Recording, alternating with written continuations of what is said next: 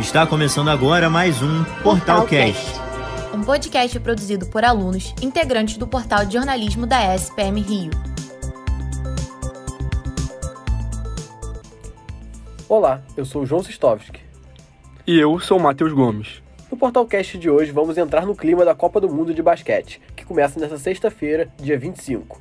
O Brasil estreia no sábado, às 6h45 da manhã, contra a seleção iraniana. Também jogam pelo grupo Espanha e Costa do Marfim. O torneio será disputado nas Filipinas, Indonésia e Japão. A seleção brasileira tem como maior objetivo se classificar para as Olimpíadas de Paris 2024. E para isso, precisa ser pelo menos a segunda melhor equipe do continente americano. Os principais adversários são os Estados Unidos e o Canadá. Também correm por fora Venezuela, Porto Rico, México e República Dominicana. Os principais jogadores do Brasil para essa disputa são os armadores Marcelinho Huertas, Iago Matheus e Raulzinho, os alas Gui Santos e Bruno Caboclo, além do pivô Cristiano Felício.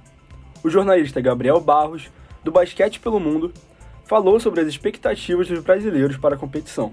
O Brasil, infelizmente, chega com as expectativas bem baixas, porque depois do sorteio ficou marcado que enfrentaria a pior chave do torneio e se passar para a segunda fase, por mais que o, o, grupo do Brasil na primeira fase seja bem fraco assim, tem Irã e Costa do Marfim, o, a segunda fase vai ter Canadá e França, né? Então são as duas seleções favoritas a ganhar essa Copa do Mundo, né? Além da Austrália e dos Estados Unidos, mas pega logo de cara as duas seleções mais fortes.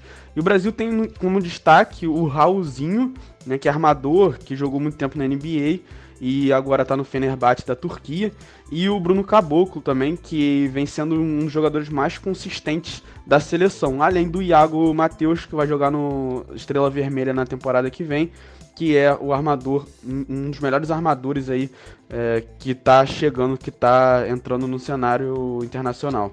O grande favorito ao título é a seleção americana, a atual tetracampeã olímpica, que terá o elenco composto por alguns destaques da NBA, a liga mais competitiva do mundo. Grandes astros como Stephen Curry, LeBron James e Kevin Durant não foram convocados, e mesmo assim a equipe é a mais bem cotada para vencer a Copa do Mundo. O estudante de jornalismo e atleta da SPM, Henrique Fontes, explica o porquê dessas ausências e quais expectativas os torcedores devem ter para o Team USA.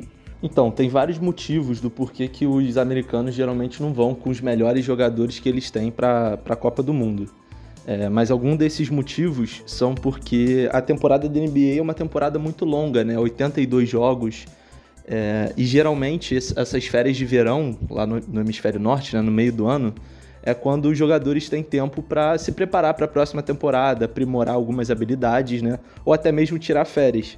E como a, a Copa do Mundo sempre acontece nesse meio tempo, né, no, no nas férias dos jogadores, entre, entre aspas, assim, é, muitos deles preferem não ir para não perder esse tempo que eles têm livre, né?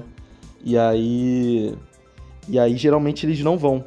É, mas esse cara, esse time dos Estados Unidos é um time muito forte. Assim, não tem nenhuma super estrela, mas todos os jogadores a gente consegue ver é, nos amistosos que eles fizeram, nos, nos vídeos de treinamento da seleção, que é um time que gosta muito de passar a bola, é um time que, que se orgulha da defesa deles, é um time muito, muito pouco egoísta, né?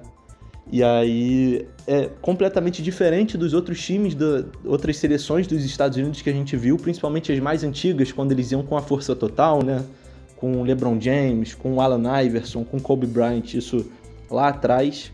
A atual campeã do torneio é a Espanha, que defende o título conquistado em 2019. O time tem apenas um atleta da NBA, o pivô Santi Aldama, do Memphis Grizzlies. Porém, os espanhóis têm uma cultura de basquete forte, tendo uma das melhores ligas nacionais fora dos Estados Unidos. O elenco conta com dois jogadores do Real Madrid, o atual campeão europeu de clubes no basquete.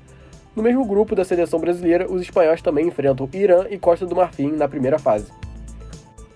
Outra favorita é a seleção francesa, a atual vice-campeã olímpica. Na última Copa do Mundo, o time eliminou o bicho-papão Estados Unidos nas quartas de final, porém acabou derrotado para a Argentina nas semis.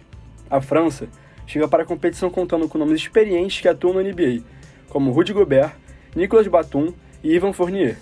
A equipe terá um desfalque importante. A estrela em ascensão Vitor Wembanyama, que decidiu focar na sua preparação para ingressar na NBA. O Embi foi draftado pelo San Antonio Spurs na primeira escolha. O jovem pivô de 19 anos atuou na Liga Francesa na última temporada e foi eleito o melhor jogador do torneio. Mesmo sem a jovem estrela, os franceses chegam em peso para a disputa da competição. Os adversários da equipe na primeira fase são Canadá, Letônia e Líbano. Duas candidatas à sensação do torneio são as equipes da Eslovênia e Canadá, lideradas pelos astros Luka Doncic e Shai Gilgeous-Alexander, respectivamente. Luiz Abreu, fã de basquete e estudante de jornalismo, deu sua opinião sobre as seleções que podem surpreender na Copa. Então, eu acho que Eslovênia e Canadá podem surpreender. A Eslovênia, né, muito por causa de ter o Luka Doncic, que hoje é um jogador que não temos como descartar, que todo ano concorre ao prêmio de MVP e que leva o time, pode levar o time aos playoffs, então acho que é um jogador que pode fazer diferença, além de o basquete europeu, né, ser forte. E o Canadá que montou uma seleção muito jovem, com muitos jogadores que estão presentes na NBA, muito dessa esperança, né, do Canadá fazer uma ótima campanha é por ter o Shai Gilgeous, né? Então, um jogador que vem se destacando muito, ele pode ajudar a seleção do Canadá a ir longe.